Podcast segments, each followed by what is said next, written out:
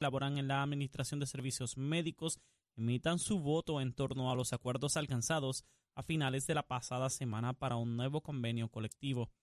En otras notas, la Junta de Supervisión Fiscal concedió a la Universidad de Puerto Rico una segunda extensión al término para que certifique el cumplimiento con el presupuesto aprobado para el año fiscal que concluyó el 30 de junio de 2023, pero manifestó su preocupación con la administración financiera de la institución ante las dilaciones reportadas. Por último, a poco más de dos meses de que culmine el periodo que el gobierno federal otorgó para que los asegurados de Medicaid y la cubierta de Medicaid Platino se recertifiquen, el Departamento de Salud solicitó una prórroga que le daría más tiempo para completar el proceso. Confirmó así el pasado sábado la licenciada Dinora Collas Ortiz, directora ejecutiva de Medicaid en Puerto Rico. Hasta aquí los titulares, les informó Emanuel Pacheco Rivera. Yo les espero en mi próxima intervención aquí en Nación Z Nacional, que usted sintoniza a través de la emisora nacional de la salsa Z93. Estás con Nación Z Nacional por el Habla Música y Z93. Y de regreso aquí a Nación Z Nacional, mis amigos, estamos a través de Z93, la emisora nacional de la salsa, la aplicación La Música, en nuestra página de Facebook de Nación Z, donde usted puede escribir su busanguita, ¿sabe? Usted puede ahí decir, mira, Leito, todo un disparatero, un embustero. Usted escriba ahí lo que le dé la gana. Pero yo, usted sabe que yo prefiero besitos en el cutis, ¿sabes? Pero no es lo que yo prefiera, lo que usted desea. Así que tire para adelante, olvídese de eso. Yo sigo igual dándole besitos en el cutis a su ermita y tranquilo y viviendo tranquilo. Así que olvídese de eso.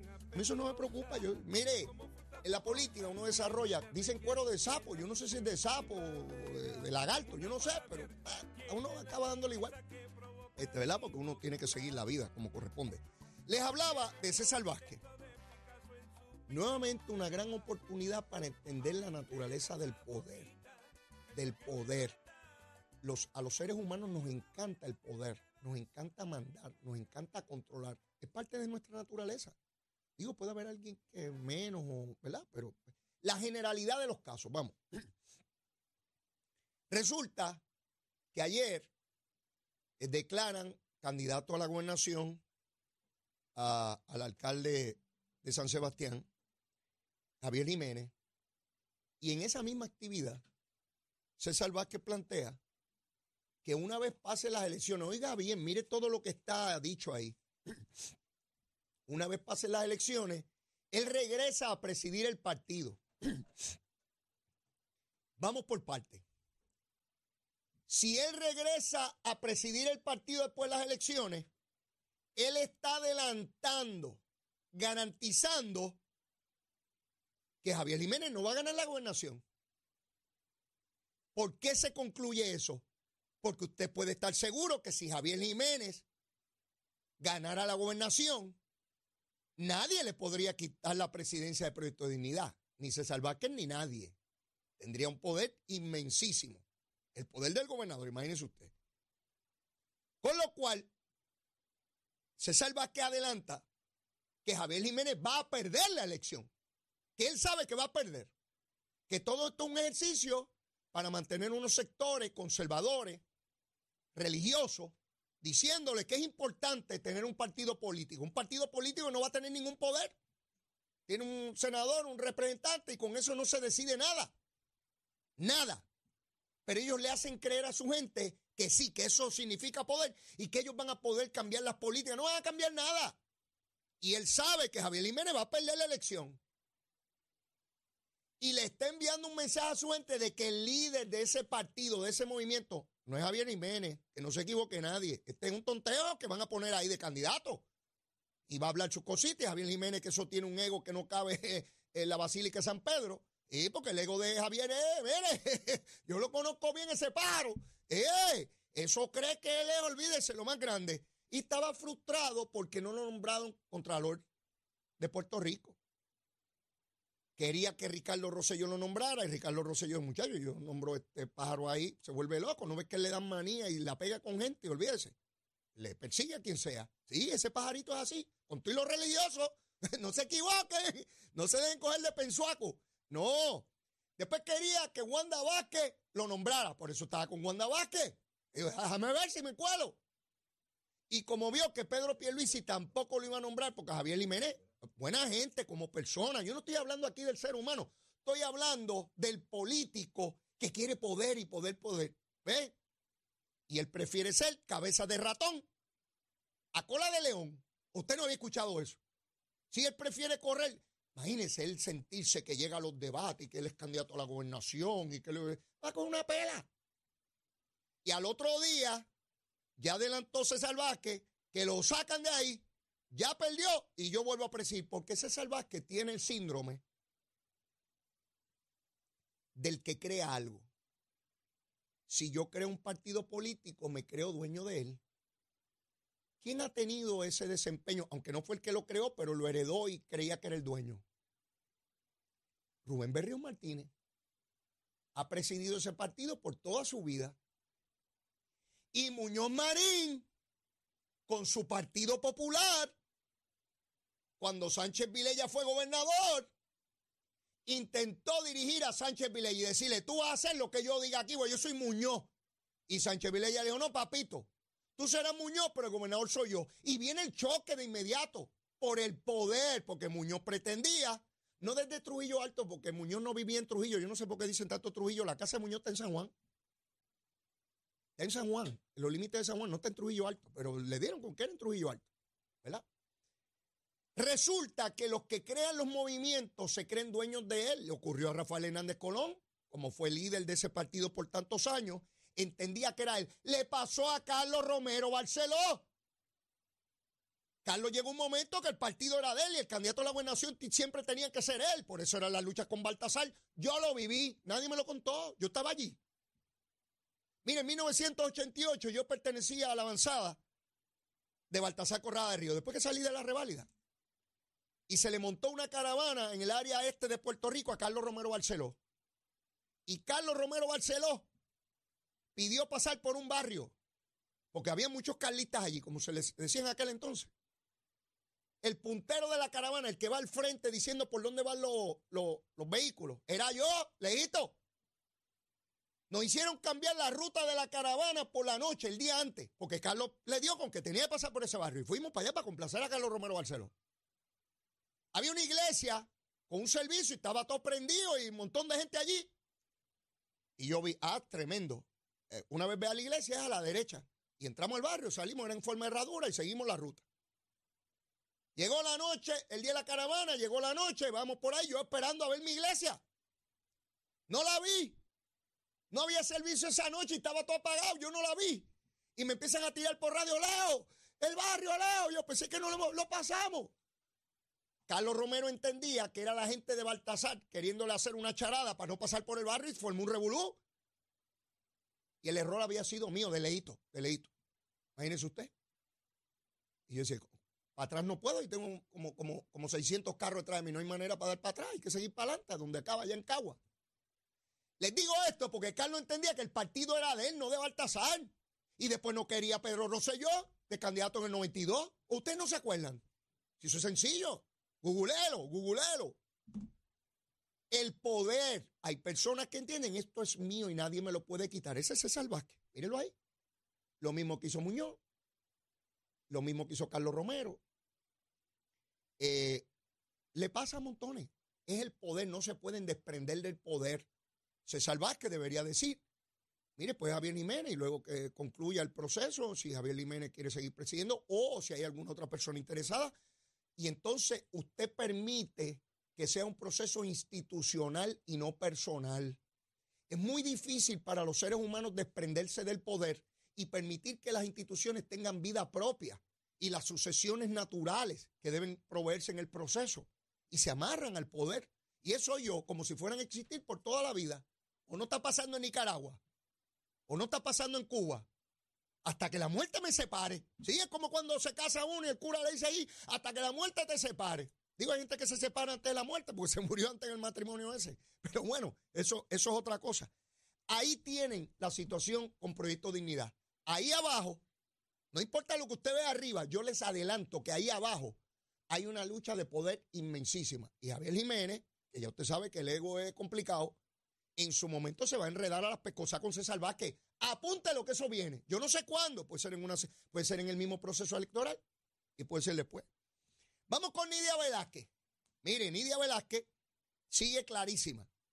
Estuvo por muchas décadas defendiendo el ELA hasta que no pudo más. hay gente que identifica la partida de Rafael Hernández Colón con su cambio de postura. Yo creo que siempre pensó así. Lo que pasa es que quizá, ¿verdad? Por referencia a Rafael, como algunos plantean, pues no se había abierto en favor de la descolonización.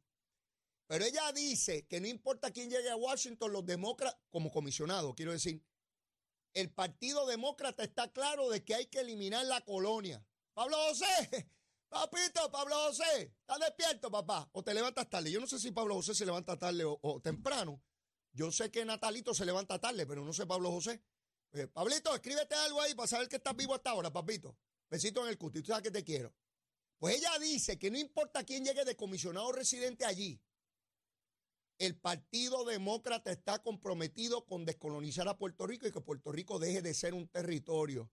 Y dice más, dice algo que Leito había anticipado aquí, yo también adelanto mis cositas, que si hay mayoría en Cámara y se logra una mayoría sustancial en el Senado Demócrata, Puerto Rico va a cambiar de estatus y lo mismo puede ser Estado que República Asociada. Depende obviamente del voto del pueblo de Puerto Rico. Si el pueblo de Puerto Rico vota por la República Asociada o la Independencia, pues eso es lo que es, punto. Pero yo estoy seguro de dónde va la mayoría. ¡Ja! Tonteos no son. Mira, aquí hay gente que habla, con el machete nos la darán hasta que hay que coger púa. Ahí salen en Balaba, solicitar la púa antes que yo. Digo, yo no cogí púa, pero los que cogieron. ¿Eh? ¡Eh! Los que cogieron. Está diciendo claramente que el Partido Demócrata está comprometido institucionalmente con resolver el estatus y eso lleva inevitablemente, inexorablemente, indefectiblemente hacia la estadidad.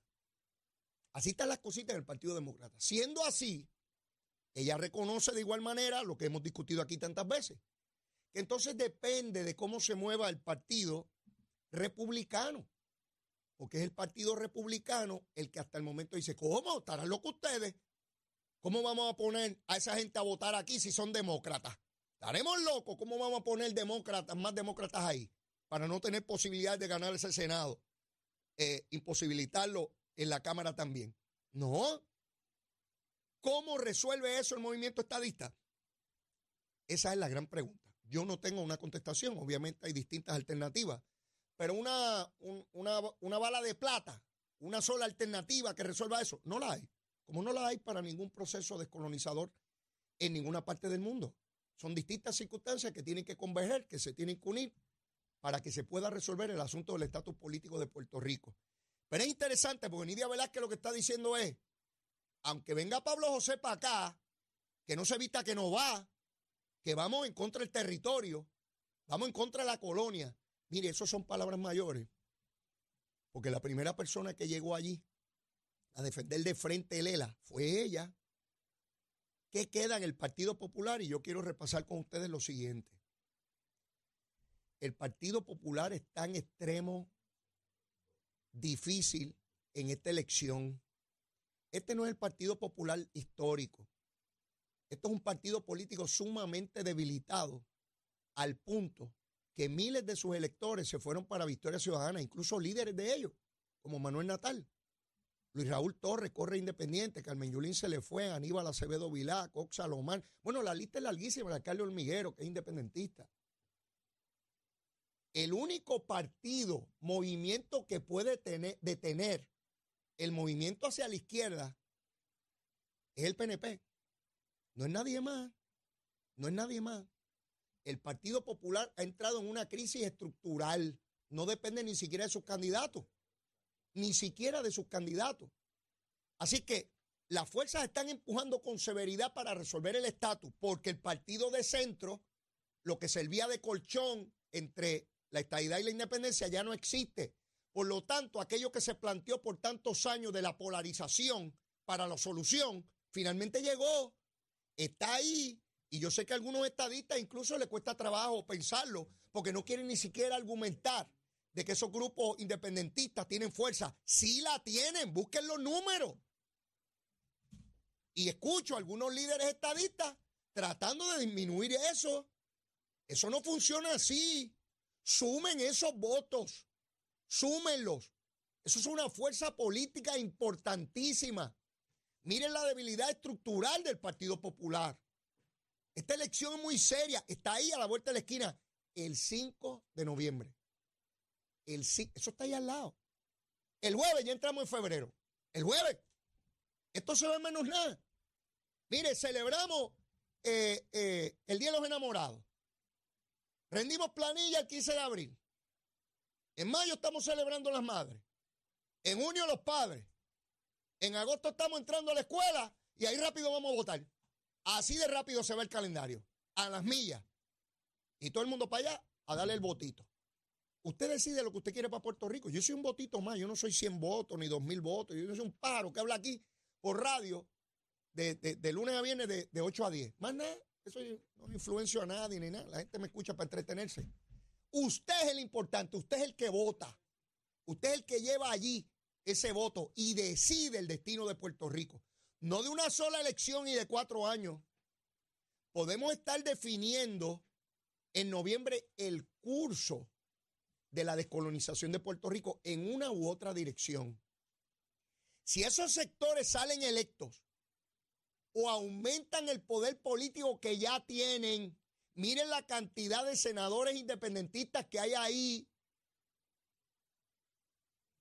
Ana Irma Rivera Lacén, Bernabe, el doctor Bidot, Joan Rodríguez Bebe, todos son independientes. ¿Cuándo ustedes pensaban que hubiesen tantos independentistas en el Senado de Puerto Rico? Sí, el movimiento independentista alcanza poder político, eso no es un relajo. Olvídese del coágulo. Yo sé que alguna gente, ah, no van para ningún lado. Mire, mire, ¿cómo que no van para ningún lado? No van para ningún lado si la gente sale a votar. Si no, se lo lleva quien los trajo. Ese cuento de que, mire, y en la medida en que adquieran poder político se envía un mensaje a Washington. Si yo fuera senador o representante federal, ¿quién ganó en Puerto Rico? Bueno, ganaron estos paros. ¿Y de qué son? De aquí, de aquí. Ah, pero espérate, a mí me habían hecho una representación y esto va por otro lado. ¿Usted quiere enviar ese mensaje? Usted, usted, olvídese de los políticos. Los políticos van y vienen de todos los partidos. Todos esos paros que nos gobiernan hoy y los que quieren gobernar, todos son transitorios, ninguna de esa gente va a durar 100 años, ni van a definir el futuro eh, permanente de nuestros nietos, bisnietos y tataranietos y chorno. Chorno se le dice a la generación que está por ahí para abajo. Yo nunca he visto un chorno, pero le hice un chorno. ¿Eh? Pues usted tiene que decidir eso hoy. No es para mañana, ni, ay, es que los políticos son entonces esa babosería. Claro, eso es lo que quieren los grupos estos, que usted piense así para que no vote o vote por ellos. No si los malos son aquellos, yo no te tengo que proponer nada. Los malos son aquellos. Los malos son los otros. Sin proponerle ni advertirle nada para que usted dé un cheque en blanco. Usted decide otra vez. No decido yo, decide usted. Si que Nidia Velázquez y los demócratas están claritos ahí esperando que le pongan la bola en la malla para quilearla. Eso dice en el voleibol, para quilearla, darle un cantazo y mandarla para el otro lado. Eh, así son las cositas. Así que muy pendiente a eso. Elmer, el Román, papito, está con las pistolas y los revólveres, y los rangos y los tanques del ejército, y los submarinos. Usted sabe quién es el Román, ¿verdad? Que no sabe quién es el Román. Tiene que aprender quién es el Román. Busque la fotito de él aquí en lo más chulito. ¿Eh? Está corriendo para comisionado residente. Sí. No ha llegado a los seis mil endosos. Elmer, tiene hasta el 15 de febrero, papito, recoge eso ya. ¿Cómo es posible que alguien que es militar, que está organizado y que dice tener apoyo, porque él dice que lo apoya aquí todo el mundo, hasta el monito de Santurce, lleva más de un mes tratando de recoger los 8 mil endosos? Mira, Elmen, tú no sabes un pepino política. No sabes nada. Este fue el mismo que Wanda Vázquez nombró secretario de Estado y el compromiso con Puerto Rico era tan grande y tan grande que tan pronto Wanda Vázquez perdió la primaria, él renunció y se largó de aquí. Ese es el gran militar, ese es el que tiene grandes compromisos con la patria. Sí, cuando se entra al campo político, yo lo evalúo como político, no como militar. No me vengan con bobería. Cuando usted entra al campo político, sea usted ingeniero, abogado, militar, religioso, usted entra al campo político y se le va a evaluar por el campo político. Y se le va a escrutar y se le va a exigir y se le va a fiscalizar porque usted lo que pretende es ser el líder de un pueblo y tomar decisiones por un pueblo. Y yo eso no se lo entrego a nadie porque me vengan con rango o títulos universitarios. No, no me vengan con changuería. Pues el gran militar organizado y toda la cosa no ha podido recoger sus 8 mil endosos. Pero dice más. Jennifer González lo abandonó a su suerte. Esa es la verdad. Y tengo información de esa campaña. Sabe que está liquidado y no quiere cargar con el bacalao ese que ella fue quien lo trajo, el bacalao de la emulsión de Scott. ¿Usted ha visto el bacalao que carga el líbaro ese? Ahora lo está cargando. Si Jennifer González de verdad pusiera su nombre y su empeño en el candidato que ella trajo, que lo fue a buscar por ahí en Washington, porque ni, ni aquí estaba, hubiese puesto su equipo de campaña a recogerle los endosos o no. Ella tardó una semana, el gobernador tardó un día, ella tardó una semana en recoger los endosos. ¿Por qué el mismo equipo y las mismas personas que le recogieron los endosos a Elmer no se lo a, a, a Jennifer no se lo recogieron a Elmer? Pregúntese usted. Pregúntese usted. ¿Cómo si ella lo fue a buscar? Dice que es su compañero de papeleta, que es lo más grande del mundo. Si ella lo pudo recoger en una semana, ¿por qué no tardó Elmer también una semanita en recogerlo? Porque iba a tener el mismo equipo, las mismas personas. De hecho, podía ir hasta las mismas personas que endosaron a Jennifer, para que lo endosaran a él. Lo tiró debajo del camión, igual que hizo con Pierluisi e igual que hizo con Ricardo Rosselló. No se dejen coger de tonto. ¿Cómo es posible que Elmer Román, la información que me da es que no ha llegado a seis mil, todavía le faltan más de dos mil endosos? Y ese hombre lleva un mes y pico recogiendo eso. Pero ese no era el militar que active a los soldados del mundo para que le recojan los, los, los, los endosos eso. Sí, para que no nos cojan de bobo y nos digan de los grandes candidatos. Sí, porque yo oigo a alguna gente hablando de los grandes candidatos y yo, pero déjame evaluar ese lagartijo a ver si de verdad es un buen candidato. Eso es un lagarto flaco. Eso no tiene ni rabo. Pues ese es el gran candidato de Jennifer González. Anda por ahí ajiguillado tratando de conseguir los endosos esos. Los endosos son un indicador de organización y de apoyo. Yo no tomo eso relajadamente. Cuando yo tuve primaria, yo recogía eso en menos nada, para demostrarle el apoyo, la organización que tenía. Son indicadores, no determinan, pero son indicadores. Cuánto dinero recauda, cuántas actividades de masa realiza, cuál es la estructura electoral, cuál es la estructura política, cuántos portavoces tiene. Todo eso es importante. Te ayuda a calibrar, a medir, a auscultar cómo ese candidato va desempeñándose, porque así puedes proyectar probabilidades de triunfo. No lo determina, pero son elementos claves para evaluarlo nuevamente. Seguro que sí. Así que miren cómo Elmer Román, que nos los vendieron como la. ¿Se acuerdan? Ya ni, ya ni salen fotos con Jennifer. Busque, busque las redes sociales. Está allá por allá, ya lo dejó. Dijo, este está liquidado. William Bellafañe le va a dar una pela este, este lagarto. Y tan pronto pierda. Me atrevo a decir lo siguiente. Una vez el Román coja la pelita que se le adviene ahora en junio, a que se monte un avión y vuelva y se larga, a que no voten estas elecciones. Eso fue lo que hizo con Wanda Vázquez.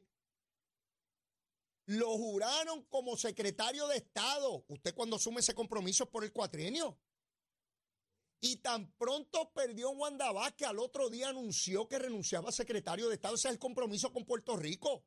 Le dieron el privilegio de ser gobernador interino cuando el gobernador no está y se largó. Ese es el gran militar que tiene compromiso con Puerto Rico. Eso es embuste. Ese es otro pájaro que le gusta el poder personal y nada más. Y tener cuestiones en su resumen para cuando despidan su duelo decir que era la gran cosa. No me no, venga con ese juego a mí. Esto es muy serio para el movimiento estadista. Es lo que uno cree que tienen compromiso y fallan. Imagínense los que demuestran esa conducta altamente inestable y personalísima. Sí, esto es para descolonizar a Puerto Rico. Yo no cojo esos pájaros meramente para que administren. No, no, no, porque si fuera para eso, busco los mejores administradores de empresas privadas y los pongo ahí. No es para eso. Es para descolonizar a Puerto Rico. 500 años de coloniaje. A mí me tienen que demostrar que son buenos de verdad. Y con todo y eso hay unos pájaros que fallan, ¿o no? No, no, no, mire, mi hermano, eso yo no se lo entrego a cualquier lagartijo que llegue por ahí. Sí, a cualquier lagarto, un pájaro que llegó allá, es grande cosa, porque, es líder religioso, porque es líder recreativo, porque es militar. no, no, no, no, no, no, puede ser todo eso. Demuéstrame el compromiso con esto, porque esto, esto no es para no es para poner bombas, ni para disparar. Esto es un ejercicio civil de gobernar y descolonizar. Y yo quiero saber el compromiso. No tiran un chicharo por la estadía nunca. Y ahora hay que. El gran estadista. Ah, de verdad. No me juegue. Porque él lo dice. Por eso es que Jennifer lo tiró debajo del camión. Lo dejó que se fastidie. Pero mire, ya está aquí. Parece que hoy se cobra. Vino con el atuendo como corresponde. Ya ustedes lo verán, ya me invito. Está Cristian Sobrino aquí como todos los lunes. Sé que están locos por escucharlo. Ya me invito aquí en Z93. Llévatela, chero. Buenos días, Puerto Rico. Soy Emanuel Pacheco Rivera con un informe sobre el tránsito. A esta hora de la mañana continúa el tapón en la mayoría de las carreteras principales del área metropolitana, como es el caso de la autopista José de Diego, desde el área de Bucanán hasta las salidas al Expreso Los Américas, y también la carretera número 2 en el cruce de la Virgencita y en Candelaria en Toa Baja, y más adelante entre Santa Rosa y Caparra. Además, algunos tramos de la PR5, la 167 y la 199 en Bayamón, y la avenida Lo Más Verdes entre la American Military Academy y la avenida Ramírez de Arellano. También la 165 entre Cataño y Guaynabo en la intersección con la PR22 y el expreso Valdoriotti de Castro desde la confluencia con la ruta 66 hasta el área del aeropuerto y más adelante cerca de la entrada al túnel Minillas en Santurce. Por otra parte, la avenida 65 de Infantería en Carolina y el expreso de Trujillo en dirección a Río Piedras, la 176, 177 y la 199 en Cupey y la autopista Luisa Ferré entre Montiedra y la zona del Centro Médico en Río Piedras y más al sur en Caguas y también la 30 desde la colindancia de Junco Sigura hasta la intersección con la 52 y la número 1. Hasta aquí el tránsito, ahora pasamos al informe del tiempo. Para hoy lunes 29 de enero, el Servicio Nacional de Meteorología pronostica un día parcialmente soleado y cálido para todo Puerto Rico. Sin embargo, no se descarta la posibilidad de algunos aguaceros dispersos para el área metropolitana. Los vientos se mantienen generalmente del este-sureste de 6 a 8 millas por hora, con algunas ráfagas de hasta 23 millas por hora, y las temperaturas máximas estarán en los medios a altos 80 grados para todo Puerto Rico. Hasta aquí el tiempo les informó Emanuel Pacheco Rivera. Yo les espero en mi próxima intervención aquí en Nación Z Nacional.